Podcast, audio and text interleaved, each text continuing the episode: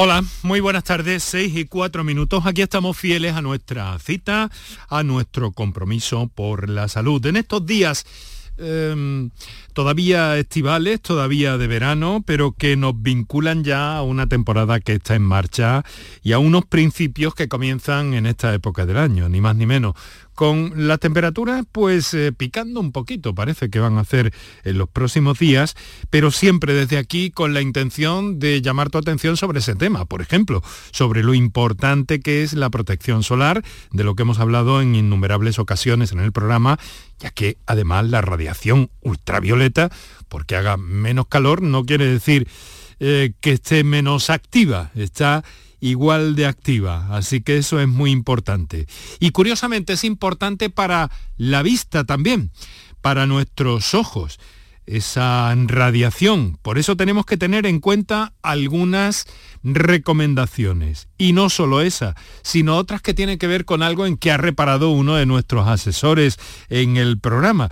Eh, fíjense, eh, bueno, de alguna forma hemos estado durante el verano mirando más panorama, más horizonte y ahora volvemos a la pantalla del ordenador, al teclado, a los papeles, a los libros, a los trabajos de precisión incluso, y eso requiere acomodar nuestra vista y hacer algunos ejercicios muy particulares. Hoy dedicamos el programa a la salud visual. Muy buenas tardes y muchas gracias por estar a ese lado del aparato de radio. Canal Sur Radio te cuida. Por tu salud. Por tu salud con Enrique Jesús Moreno. Porque ideas como mantener una iluminación adecuada en el medio en el que trabajamos, para evitar reflejos en la pantalla, en el ordenador, incluso en la televisión, esto es muy importante. Hacer algunos descansos si estamos concentrados en un trabajo, en una visión cercana, intentar levantar la mirada cada 20 minutos y, eh, bueno, echar un ojo, no sé, a la ventana, si, si la tienen a mano, mirar un poco a lo lejos, siempre es importante. Hay otras recomendaciones. Y también para nuestros pequeños, porque, eh, bueno, es importante tener en cuenta este extremo cuando estamos hablando de la vuelta al cole, que, que está muy, muy cercana. Y luego hay constantes en el ámbito, en el ámbito de, la salud visual, como hemos ido viendo a lo largo de la pasada temporada, la 21-22, que terminamos en el mes de junio, y que, que bueno, que tienen que ver con, con, cuestiones medioambientales en muchas ocasiones, el problema del ojo seco, en fin, para todas esas preguntas, para todas esas preocupaciones, tenemos respuesta tenemos respuesta a través de nuestros eh, invitados en el programa en el día de hoy que voy a presentar de inmediato. De momento ve tomando nota de cuáles son las líneas para intervenir en el programa. Para contactar con nosotros puedes hacerlo llamando al 95 50 56 202 y al 95 50 56 222 o enviarnos una nota de voz por WhatsApp al 616 135 135. Por tu salud en Canal Sur Radio. Voy a seguir tomando, llorando por tu amor pasajero. Pensando que eres mía, pasan los días y no te tengo. Una buena música para caminar, para hacer deporte a esta hora de la tarde, temperaturas eh, dentro de lo agradable, aunque vayan a picar o estén picando un poquito en algunos puntos de Andalucía. Hemos tenido ese repaso que mi compañera Marisa del Barrio ha dado en el boletín de noticias de las 6 de la tarde aquí en Canal Sur Radio. Pero eh, bueno, vamos a ilustrar también y vamos a contar hoy con este tipo de éxito, el colombiano eh, que nos va a acompañar en el día de hoy, Sebastián Yatra, gracias al apoyo también en la producción musical de nuestro realizador que es Mariano Piedra.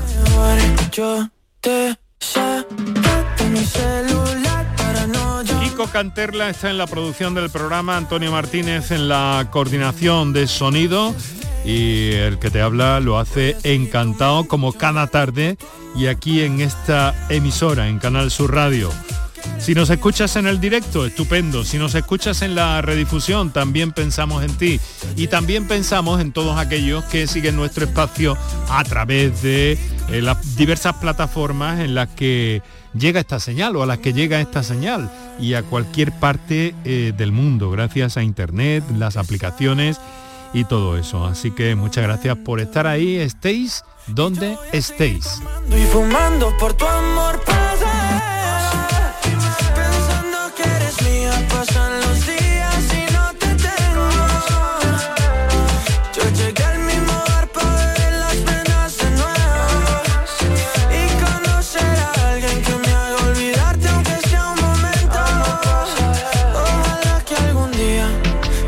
Bien que me hiciste mal.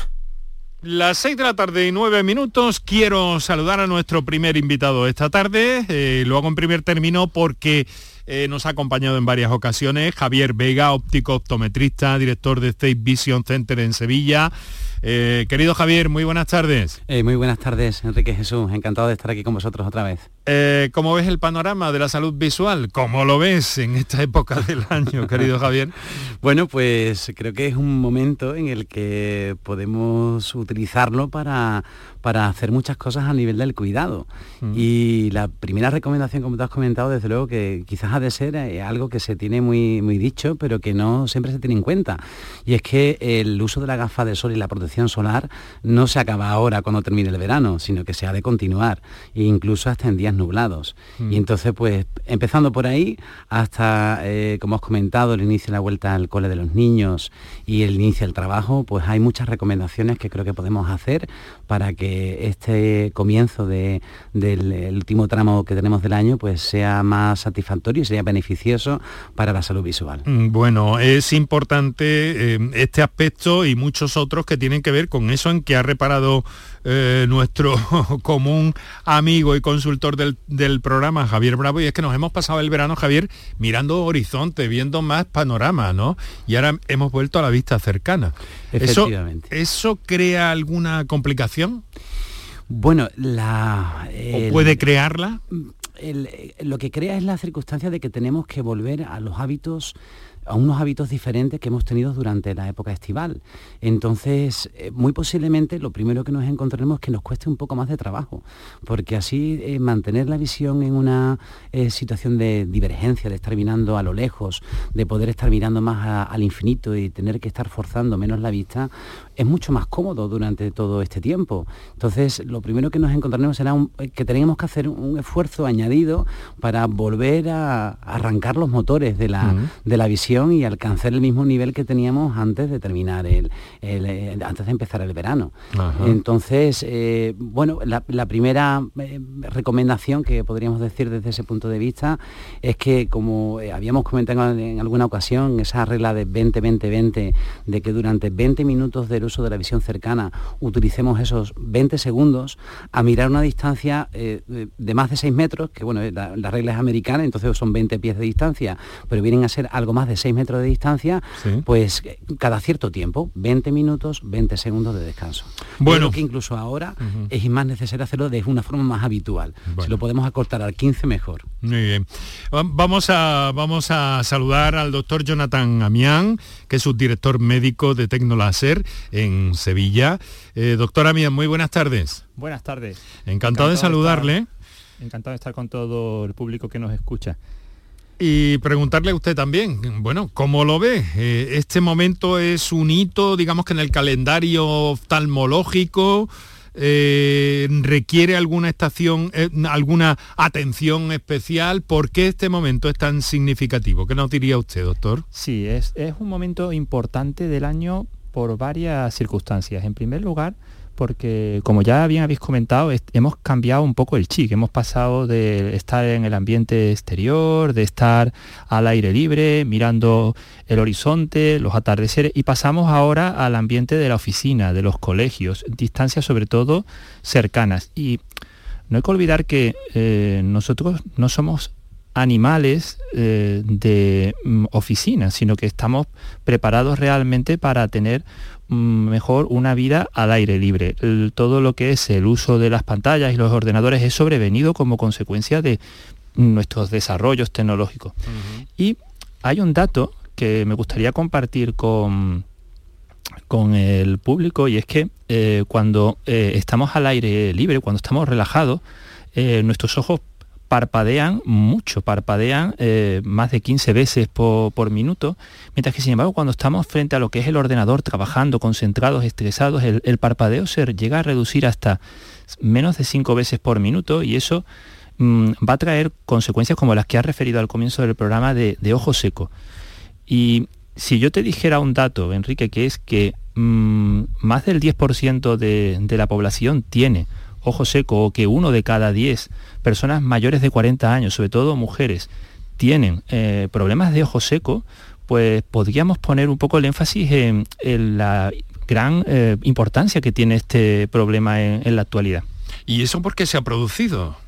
Bueno, pues mm, básicamente por lo que decía al principio.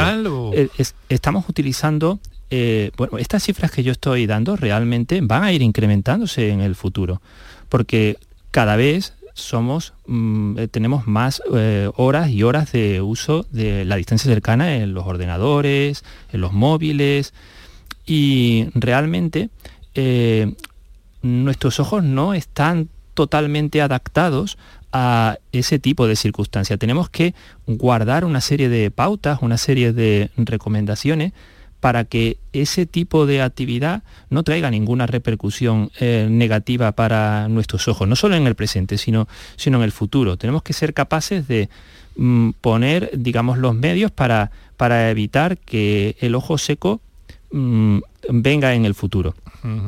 O sea que entonces debemos cuidarnos casi casi desde, mm, porque esto también está afectando a, gente menuda ya, ¿no? Exacto, exacto.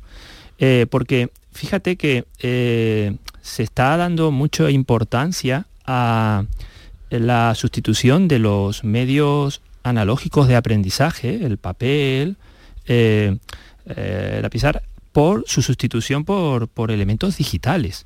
Y eso no es lo mejor. Cuidado, no quiero ser tampoco extremista. No, no estoy diciendo que eso se, deba de eliminar. No, lo que yo quiero trasladar es la idea es que eso no debe de ser todo el tiempo así. No debe de ser lo único. No, no, no, podemos prescindir hoy en día de los ordenadores, no podemos prescindir hoy en día de, esas mejoras. Hay que utilizarlas, pero hay que utilizarlas con sabiduría. También hay calidades y calidades en las pantallas, ¿no? Efectivamente, hoy en día mm, tenemos afortunadamente en la inmensa mayoría de los casos material de trabajo en, muy buena, mm. eh, con, muy buenas calidades. Pero, pero, me gustaría matizar. está, sí, pero perdóname porque eh, no está del todo definido el asunto, porque cuando compras un ordenador, un monitor, no te queda claro eso del todo, ¿no? ¿O hay algún marchamo, alguna reseña, alguna referencia que nos pueda orientar en este sentido? Básicamente, eh, los ordenadores hoy en día todos van a venir con unas pantallas con unas características adecuadas. Lo que ocurre es lo siguiente. Cuando es distinto el monitor del ordenador, cuando lo vamos a emplear para ver una película o para jugar a un juego, que cuando vamos a trabajar con una herramienta ofimática y vamos a estar trabajando muchas horas. El nivel de brillo de la pantalla, en el caso de la ofimática, debe de ser bajado hasta un nivel que sea lo más bajo posible, pero con una buena, eh, con un buen contraste. Hay que mm, también vigilar las situaciones ambientales, porque ojo, se está fomentando el teletrabajo, pero el teletrabajo supone que el trabajador en casa es el que realiza las modificaciones necesarias para adaptar su entorno al trabajo. En, la oficina hay alguien que se va a preocupar de que la iluminación sea adecuada, de que la pantalla esté bien, que nuestro silla sea, está a una correcta distancia del monitor, pero cuando estamos teletrabajando en casa, a veces nosotros, si no nos preocupamos de conocer estos requerimientos, podemos cometer a veces algunos errores básicos a la hora de, pasar muchas horas delante de la pantalla del ordenador.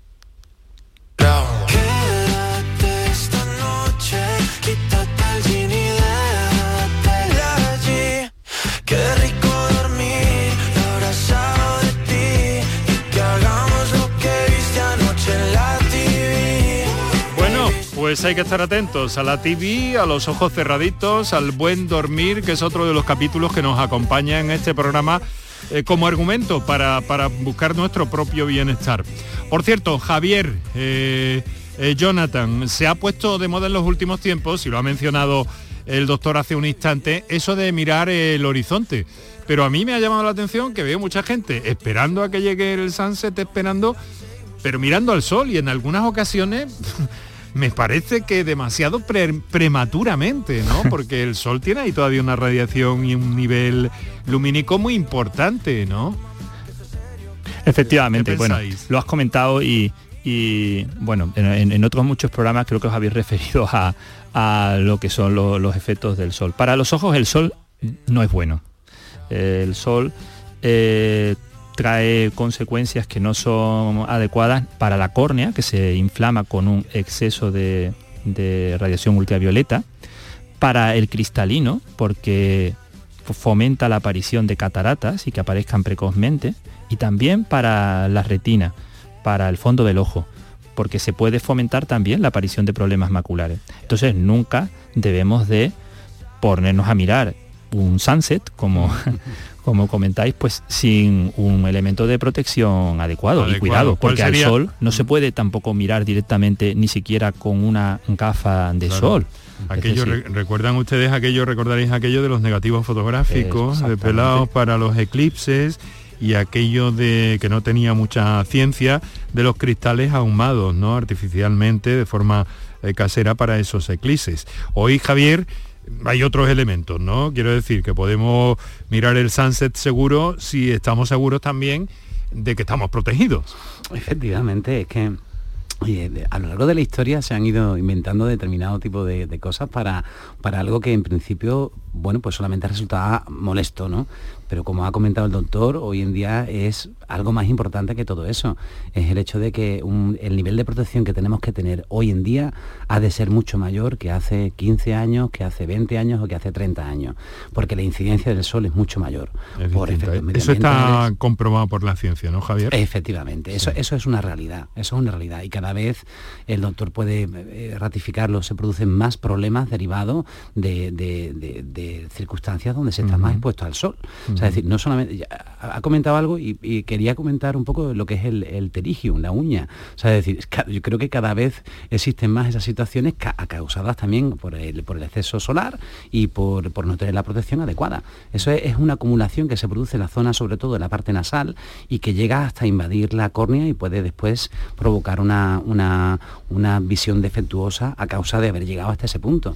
Y, y, es, y es un efecto además combinado eh, no solamente por la incidencia del sol, sino también por la sequedad ocular. Yo creo, ¿verdad, doctores? Se combinan, Se combinan, efectivamente. Es una mala combinación, porque suelen ser ojos más secos, eh, que tienen eh, más necesidad de, de, de, lágrima y al mismo tiempo con mucha incidencia del sol y una cierta predisposición para tenerlo. O sea que la radiación ultravioleta para los ojos también nos puede perjudicar, es así, ¿verdad, doctor? Efectivamente. Eh, al, hilo de lo que comenta Javier, fijaros que el terigio, como él había comentado, es esa membranita, esa manchita que aparece en la zona nasal del larimal. Eso es algo que hace 20, 30 años eh, nuestros oftalmólogos mayores pues veían en la gente del campo, en los agricultores. Y sin embargo hoy pues pues se ve en un porcentaje muy, muy alto de la población, por la playa, por los surfistas, por, porque realmente no, se toman las medidas adecuadas de protección frente, frente al sol. Y, como eso, pues como digo, pues muchas otras otras eh, entidades a las que nos hemos referido antes, como son la catarata, el fondo del ojo. Hay que trasladar siempre a la población que aunque todas estas cosas tengan solución, siempre es mejor prevenirlas, es mejor que no aparezcan. Y además que, muchas veces no son problemas que se presenten de golpe, hay enfermedades oftalmológicas que sí, doctor, pero eh, esto que nos está reseñando es un acúmulo, ¿no? Quiero decir que va poco a poco y no da un síntoma eh, de alerta inmediato que te pueda poner sobre la pista de algún tratamiento o de buscar al especialista. Sí, generalmente la... Mm, sabe eh, un poco de conocimiento, un poco mm, de todo el mundo, pues que hay procesos que son agudos. Eso pues, pues uno a veces pues, poco remedio puede uno poner ante un, ante un proceso que se presenta de golpe, pero eh, en muchas ocasiones la, mayoría de los procesos que se producen en el ojo son procesos de tipo crónico, son procesos que se van gestando a lo largo de muchos años y que por tanto mm, son, se pueden diagnosticar en distintas etapas del tiempo. Lógicamente, si uno pues revisa, si realiza sus controles de una manera eh, rutinaria, pues va a poder poner, detectar estos, estos problemas en una fase temprana, en la que generalmente las soluciones siempre van a ser mucho más sencillas y probablemente cómodas para la persona que en más tardías. Bueno, nuestros oyentes están haciéndonos llegar ya algunas comunicaciones, tenemos algunas notas de voz pendientes. Quiero eh, recordarles a todos que tienen disponible para las notas de voz el 616-135, 135 para las intervenciones en directo el 955-056-202 y 955-056-222.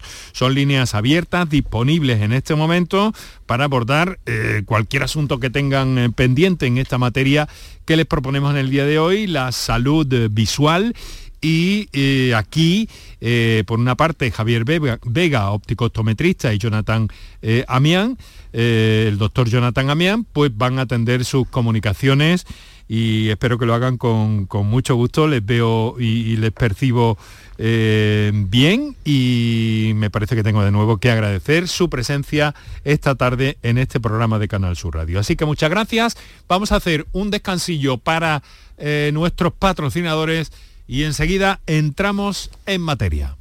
Para contactar con nosotros puedes hacerlo llamando al 95 50 56 202 y al 95 50 56 222 o enviarnos una nota de voz por WhatsApp al 616 135 135 por tu salud en Canal Sur Radio. Sevilla. Canal Sur Radio. La vuelta a la rutina nunca fue tan fácil. Hasta el 29 de septiembre, más ahorro para la vuelta en tus supermercados más. Este mes el detergente Colón Azul 9,35 euros. Ahorras un 24%. Además, si eres socio del Club Más, 30% de descuento en frescos. Y feliz vuelta con más de mil ofertas en supermercados más y en supermercadosmás.com. ¿Estás buscando una academia? En Academia Méndez Núñez impartimos clases de apoyo para eso, bachillerato y selectividad, cursos de idiomas y preparación para oposición docentes y administrativo de la Junta de Andalucía y del Estado. Tu academia en el centro de Sevilla. Clases online y presenciales. Ven a Academia Méndez Núñez y lo conseguirás. Más información y reservas en academiamn.com. Ya nada te impide moverte con tu SAM. Del 1 de septiembre al 31 de diciembre de 2022, tu transporte público por mucho menos. En Tusam aplicamos un 30% de descuento sobre tarifa. Infórmate en tusam.es. Tusam, comprometidos con todos. Ayuntamiento de Sevilla. Enrique Jesús Moreno, por tu salud, en Canal Sur Radio. Darles el miedo a perder, intentar curarles la herida de ayer y dárselos a alguien que los quiera aceptar pa' que no vuelva a pasar. No sé cómo hacer para que me crean, pues un día les prometí que no los regalaría, pero te los di a ti. Yo no decido por ellos, ellos deciden por mí. Es el precio del error que cometí. Solo soy culpable yo de dártelos. Estoy confundido, pero arrepentido no. Contigo aprendido cuando no has correspondido. Lo que duele un amor, busco una explicación. ¿A dónde van? A parar los besos cuando se dan.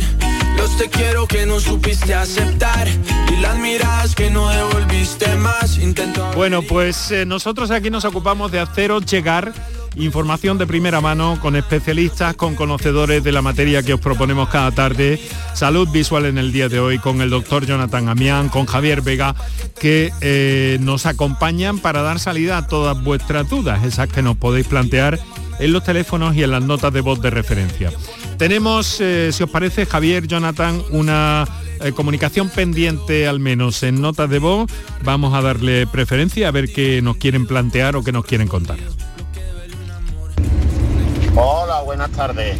Mira, yo llevo casi ocho años con el ojo seco. Todo vino a raíz de una operación láser para mejorar la vista. Creo que incluso ya vendría un poquito tocado el pero he hecho eh, todo tipo de cosas para poder regenerármelo como transfusiones de sangre, con suero fisiológico, gasto gotas a diario, no sé cuántas. Eh, es un sin vivir. Duermo máximo cinco horas y ya no sé ni lo que hacer. Como no sea a base de gota, no encuentro más remedio. Caramba, un caso extremo, ¿no, doctor Amián, de, ojo seco? Pero fíjate eh, cómo lo ha descrito, porque realmente nuestro oyente lo ha descrito de una forma absolutamente fantástica. El, el ojo seco no es, una enfermedad. El ojo seco es un problema importante que afecta a las personas de una manera eh, radical. En este caso concreto, eh, hay que saber que el ojo seco se puede mm, eh, exacerbar por, por distintas circunstancias y una de ellas es una cirugía de los ojos. La cirugía de los ojos mm, propicia puede empeorar un cuadro de ojo seco preexistente. El oyente nos ha dicho que ha empleado distintos métodos, ha hablado de transfusiones de sangre, no, no, eso es cierto, a veces se utilizan, ¿Sí? sí, pero no ¿Sí? son transfusiones, son con, con lo que es la sangre del paciente se elabora un, un suero a- de las- del contenido de las plaquetas de- del mismo y eso se utiliza como un mecanismo bastante eficaz para el ojo seco. Eh, pero yo quiero A él no le ha trasladar- funcionado. quiero trasladar un mensaje positivo a esta persona, porque el ojo seco es algo tan frecuente que todos los años están saliendo y están surgiendo tratamientos nuevos.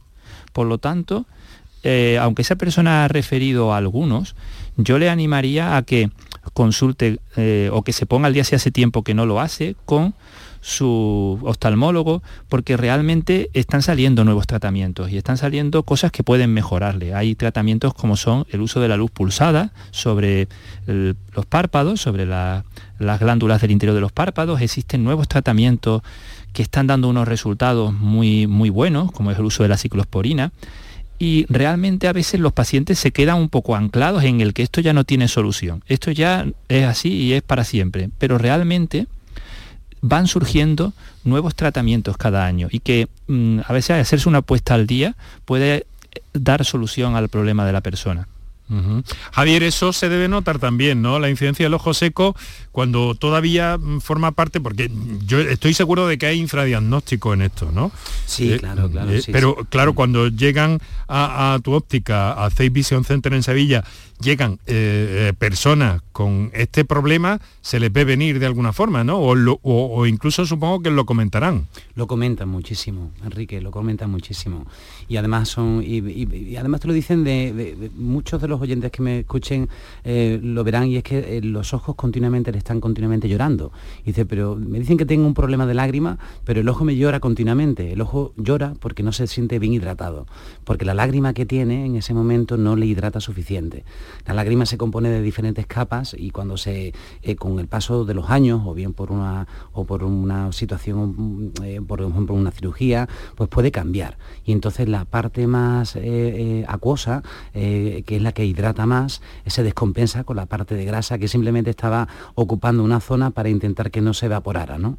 Entonces es un problema que nos encontramos de una forma muy habitual y, y- y la verdad es con gente muy preocupada. Y con respecto al, al oyente este que nos ha dicho yo, también digo, pequeños remedios caseros, ¿no? No sé si la lágrima artificial que él utiliza la tiene en frío, porque siempre eh, es mejor, le permite una mejor hidratación. Y después ha hecho un comentario referente a que eh, como que eran eh, cinco horas solamente de sueño lo que, lo que él tenía, yo me imagino que no se referiría a que el ojo seco le despertara. O sea, es decir, yo. porque yo creo que pasa es que quizás a lo mejor él eh, al despertarse sí que se encuentra con el ojo más seco, pero no creo que, el- que, las- que le despertara en sí como tal el ojo seco. Y si fuera así, Enrique, hay una recomendación que hago mucho, que es el tema de utilizar unos eh, eh, un antifaz para dormir, porque muchos de esos casos son personas que se quedan el ojo eh, ligeramente entreabierto y cuando se levantan por la mañana está fatal. O sea, es decir, simplemente con esa precaución de utilizar un antifaz para dormir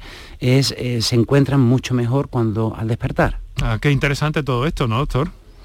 Sí, efectivamente, como, como, ha, como ha comentado Javier, hay dos tipos de ojo seco y esto puede llamar un poco también la atención de todos. Tenemos un ojo seco en el que falta el componente acuoso de la lágrima. Ese es fácil de entender. Hay menos agua y por tanto el ojo está seco. Pero luego hay otro componente en el que, el, o sea, otro tipo de ojo seco en el que el componente acuoso está intacto y lo que falta es una fina capa de mm, elemento graso que cubre a la lágrima y al no estar presente ese componente o a veces faltar otro componente pequeño que está en contacto con el ojo, que es como una especie de capa de moco, la lágrima se desprende y cae hacia afuera, con lo cual el, el, ojo está seco, pero sin embargo llora. Es algo, parece contradictorio, pero es porque no está fallando el componente acuoso, sino que están fallando los otros dos componentes de, la lágrima. Vamos a ver, eh, en cuanto a esa duda que ha planteado muy acertadamente Javier, eh, ¿Puede llegar el ojo seco a hacernos despertar en la noche? O, sí, sí. Em, eh, una de pues A mí me ha parecido que lo que nos decía este oyente tenía que ver con eso, ¿no? Con que sí, sí, sí, no hay podía llegar a dormir. Sí, sí, sí. Hay pacientes en los que el ojo seco les puede despertar por la noche y lo, corroboro. Eh, realmente durante lo que es la noche, como no hay parpadeo, bueno, el ojo seco puede venir por, por, como ha comentado Javier, porque se queda abierto, pero a veces ocurre que al no existir el componente del parpadeo, el ojo se queda tan seco que, bueno, todos sabemos, lo hemos visto en los documentales, que cuando estamos dormidos durante una fase del sueño, el ojo se mueve. Entonces, eh, si la persona tiene un ojo realmente muy, muy seco, pues ese movimiento puede hacer que se despierte, porque genera fricción con los párpados y puede hacer que, la persona rompa su sueño. ¿vale? En estos casos, pues aparte del antifaz hay que utilizar eh, lágrimas muy espesas para dormir, que, sepa, que puedan mantener esa lubricación del ojo durante toda la noche, porque sí que es verdad que a veces algunos pacientes comentan eso, que se despiertan en medio de la noche como consecuencia del ojo tan seco que tienen. Para contactar con nosotros puedes hacerlo llamando al 95 50 56 202 y al 95 50 56 222 o enviarnos una nota de voz por WhatsApp al 616 135 135 por tu salud en Canal Sur Radio. Yo te juro que no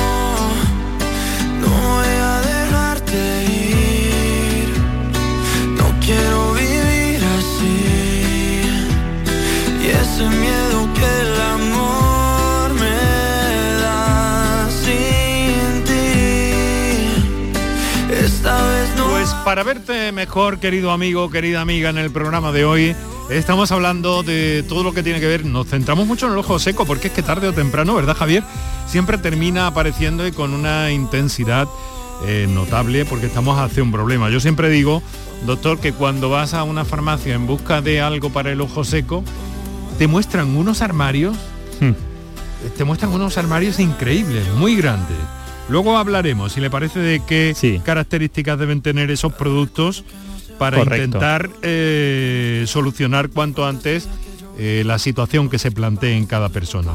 Ahora tenemos una comunicación que yo mm, le dirijo a usted también, eh, Jonathan, porque eh, nos escribe un señor que en este caso no nos deja nota de voz, pero que puede hacerlo perfectamente cualquiera de nuestros oyentes, nos dice, tengo 52 años y uso gafas desde hace unos 5 por presbicia, que ha ido aumentando. Me gustaría saber hasta qué punto operarse puede ser una solución. Gracias.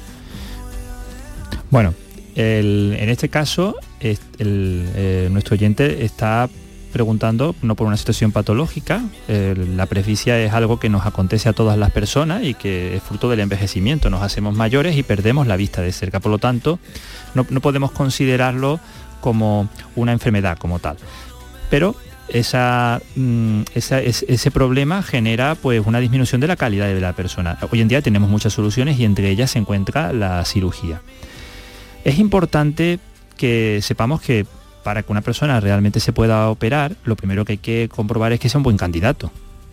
Y para comprobar que es un buen candidato hay que hacer multitud de pruebas. Entre ellas hay que comprobar que no tenga un ojo seco de base para no operar a una persona que tenga un ojo seco.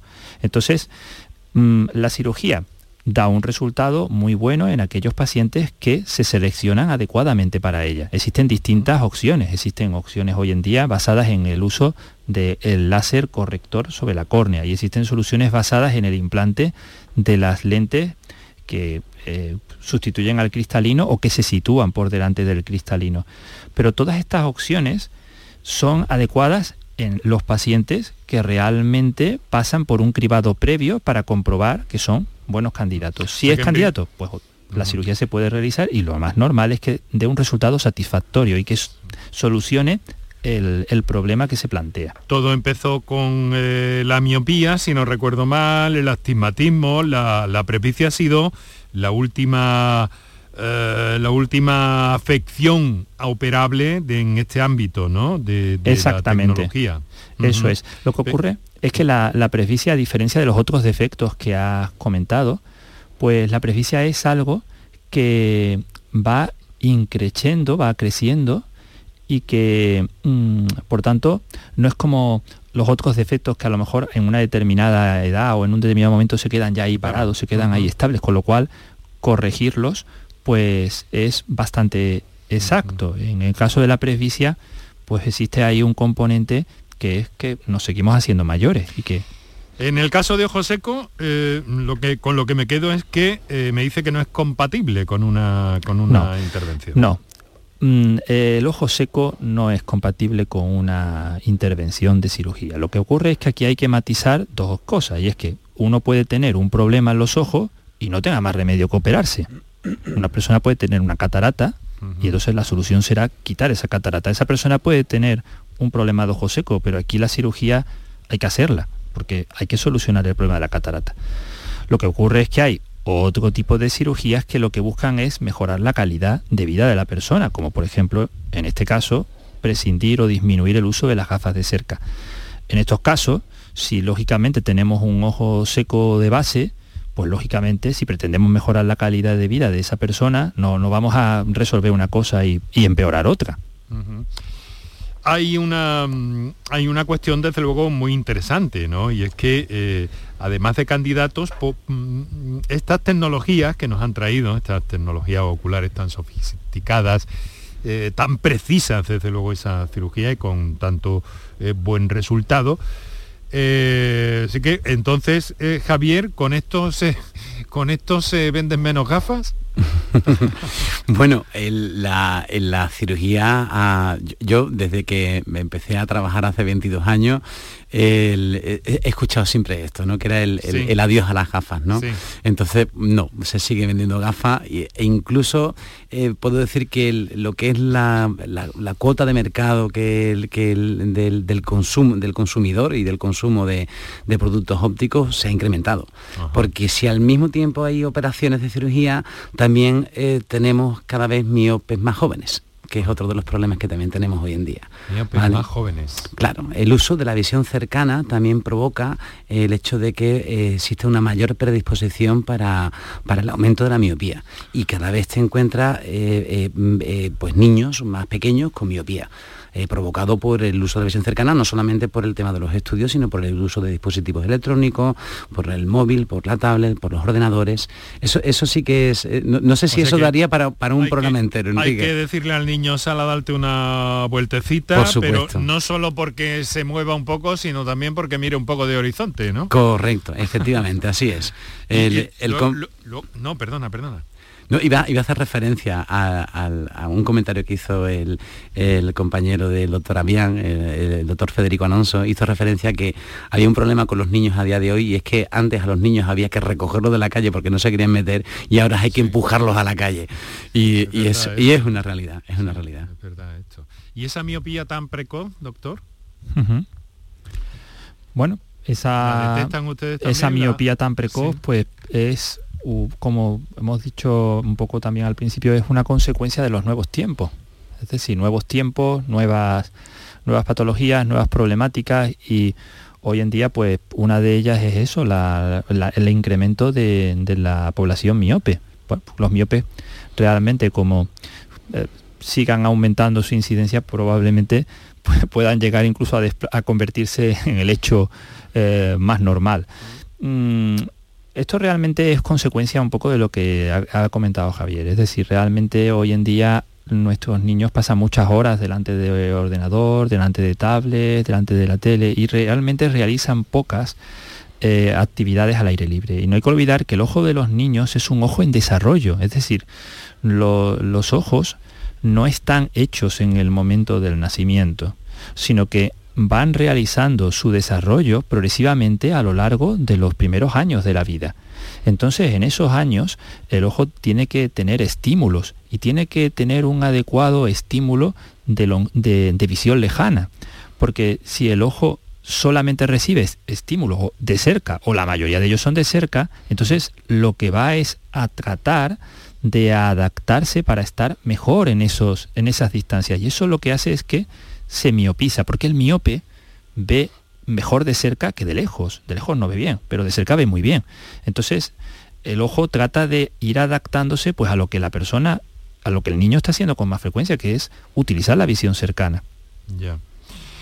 Bueno, pues hay que mirar horizontes, en eso estamos, 7 menos cuarto de la tarde aquí, Canal Sur Radio, esto es Por Tu Salud, en directo nuestro saludo para los oyentes, en la redifusión del programa durante la madrugada, también contamos y estamos con ellos y naturalmente también por todos aquellos que nos sintonizan a través de plataformas, eh, distintas eh, cuestiones o también distintas posibilidades que tienen ahí o también desde luego lo que más les recomiendo es la aplicación de Canal Sur Radio. Eh, tenemos una pregunta de un oyente cercano. Miren, y además quería enlazarlo yo, porque con todo esto también hay bulos. Yo no sé, hay uno muy antiguo que dice que comer zanahoria es bueno para la vista. Y alguien me pregunta si hay alimentos que pudieran estar especialmente indicados para una buena salud ocular. Vamos a la primera, lo de la zanahoria. Bueno, realmente lo de cuando hay algo que está muy imbuido en la sabiduría popular es porque algo tiene que tener de base, es decir, una alimentación pues rica en verduras y, también rica sobre todo en pescado, pescado azul, frutos secos, son alimentos que proporcionan los elementos arquitectónicos para construir eh, los elementos oculares. Entonces, si el cuerpo pues tiene esas vitaminas, tiene esos elementos, pues puede mm, desarrollarse mejor. Por lo tanto, es, lo que se ha dicho siempre de los niños pequeños, de los más pequeños, de la zanahoria, la verdad, tiene su base, porque realmente de lo que se trata es que ese ojo, como hemos dicho antes, que se está desarrollando, que está creciendo, que está eh, madurando, pues necesita tener un aporte adecuado de esos nutrientes que contribuyen a que la retina pues, se, eh, se vaya eh, desarrollando de manera, de manera adecuada. Hoy en día, en muchas ocasiones, vemos pacientes que en vez de recurrir al original, que sería pues eso, la zanahoria, la verdura, recurre al complemento alimenticio. Lo cual, pues, eh, es un poco paradójico, porque realmente, pues, eh, hoy en día con la cantidad de, y la facilidad que tenemos para disponer de esos productos, el tener que recurrir a, lo que es el complemento alimenticio no parece muy lógico. Mm, quiero animar a, nuestros oyentes a, intentar hacer que nuestros niños tengan una comida lo más eh, saludable, lo más equilibrada, con, gran inclusión de, pescado azul, de, frutas, de verduras, porque realmente eso es mucho mejor que el complemento nutricional. Muy bien, tenemos 12 eh, minutos para las 7 de la tarde. Vamos a hacer un pequeño descansillo aquí y ahora volvemos con más preguntas que nos han eh, ido planteando nuestros oyentes.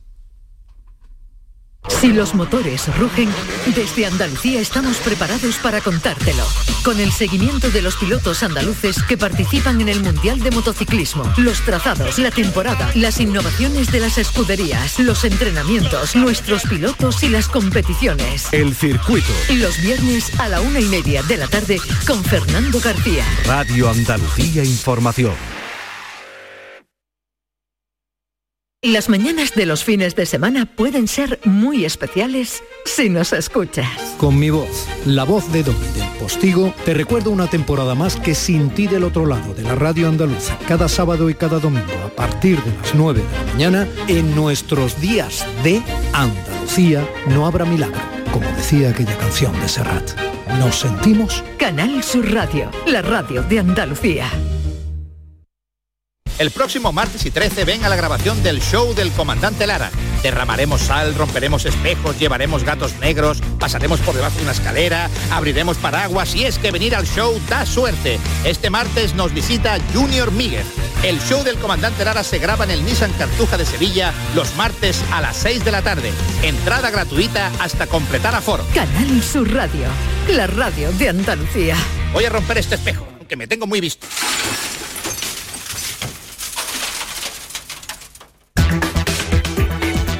Canal Sur Radio te cuida. Por tu salud con Enrique Jesús Moreno.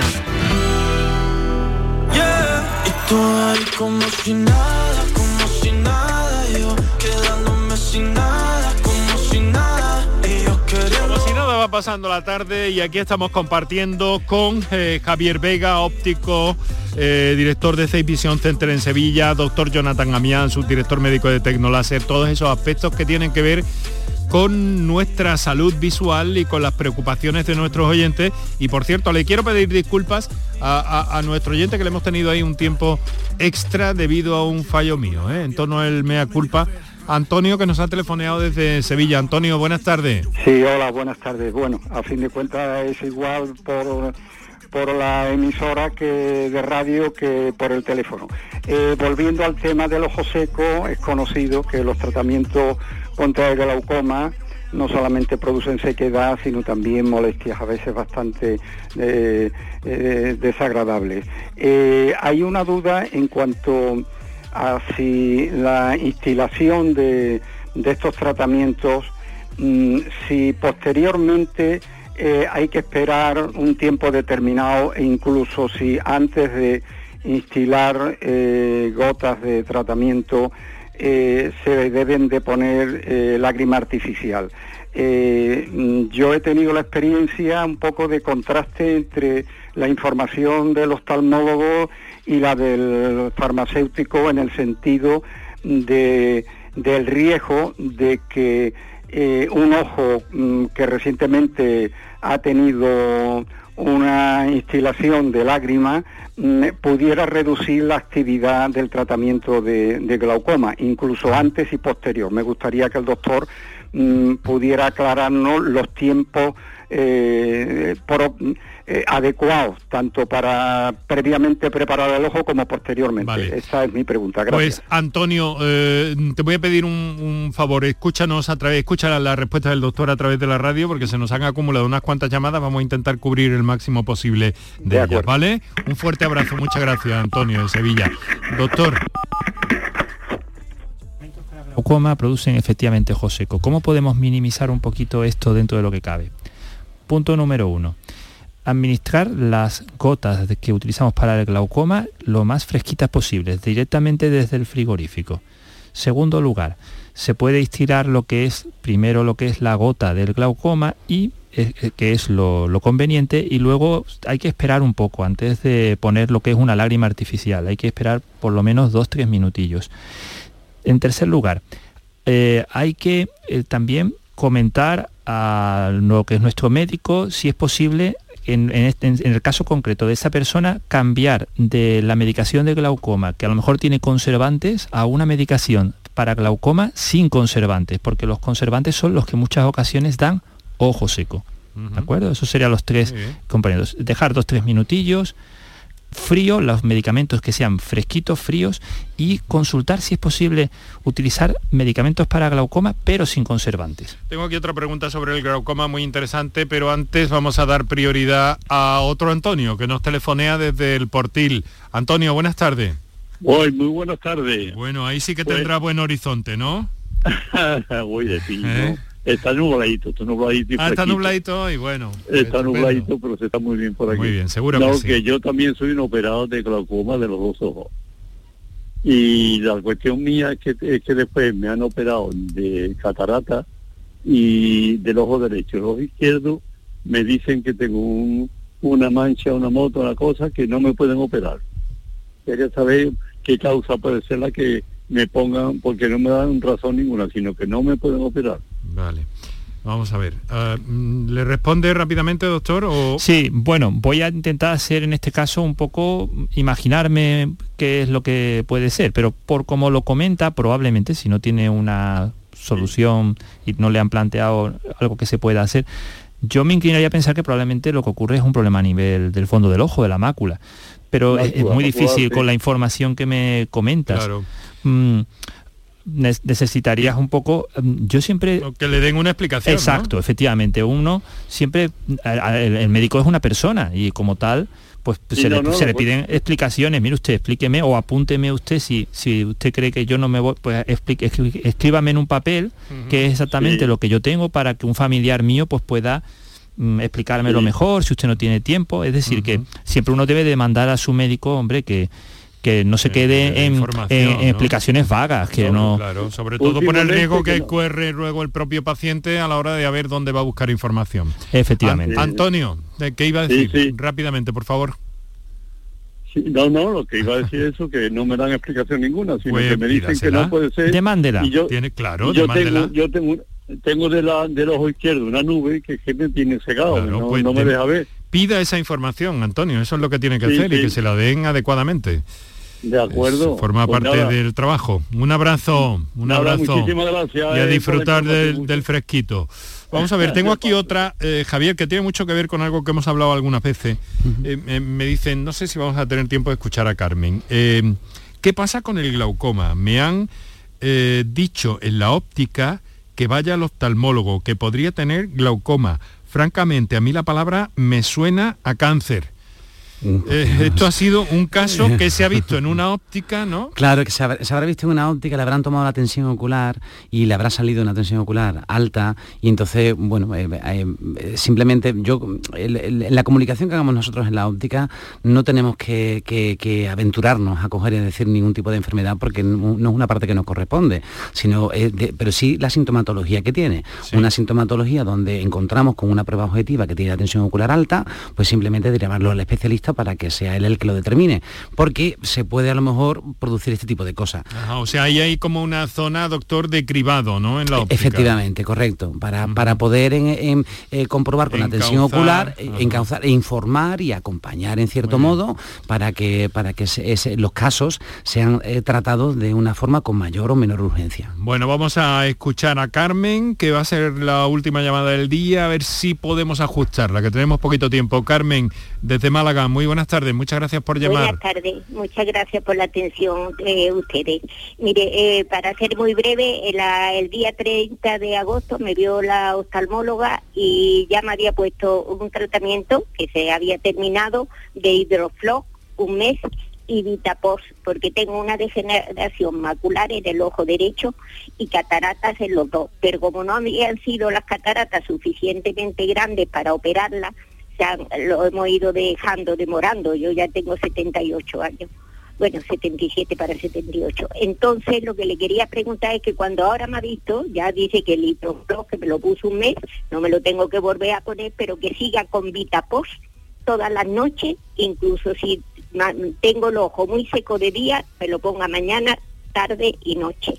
Vitapos eh, oftálmico, o sea, Sí, no se preocupe, Nada, cono- sí, conozco los lo tratamientos. Carmen, Carmen, eh, eh, escuche, escuche al doctor a través de la radio porque ya nos quedamos escasísimos de segundos, ¿vale? Me ha dicho que no me puedo operar de catarata por la degeneración macular también. Bueno, un abrazo, Carmen, muchas gracias. A ver, doctor, rápidamente. Bueno, en este amable. caso los dos medicamentos que ha mencionado la señora son medicamentos para ojos secos. ¿De acuerdo? Es decir, se utilizan como forma de contrarrestar las molestias de ojo seco, tanto de día como de noche. No son medicamentos ni para la catarata ni para la degeneración macular. La catarata tiene un tratamiento quirúrgico, la degeneración macular tiene tratamientos muy específicos, muy un poco más complejos. Lo que he mencionado es para tratamiento de ojo seco y las molestias derivadas para, para ello.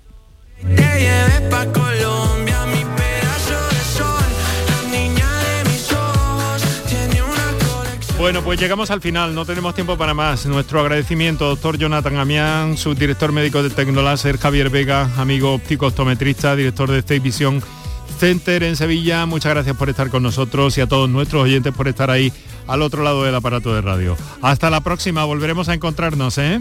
Ha sido un placer. Un, placer, muchas gracias. Hasta luego.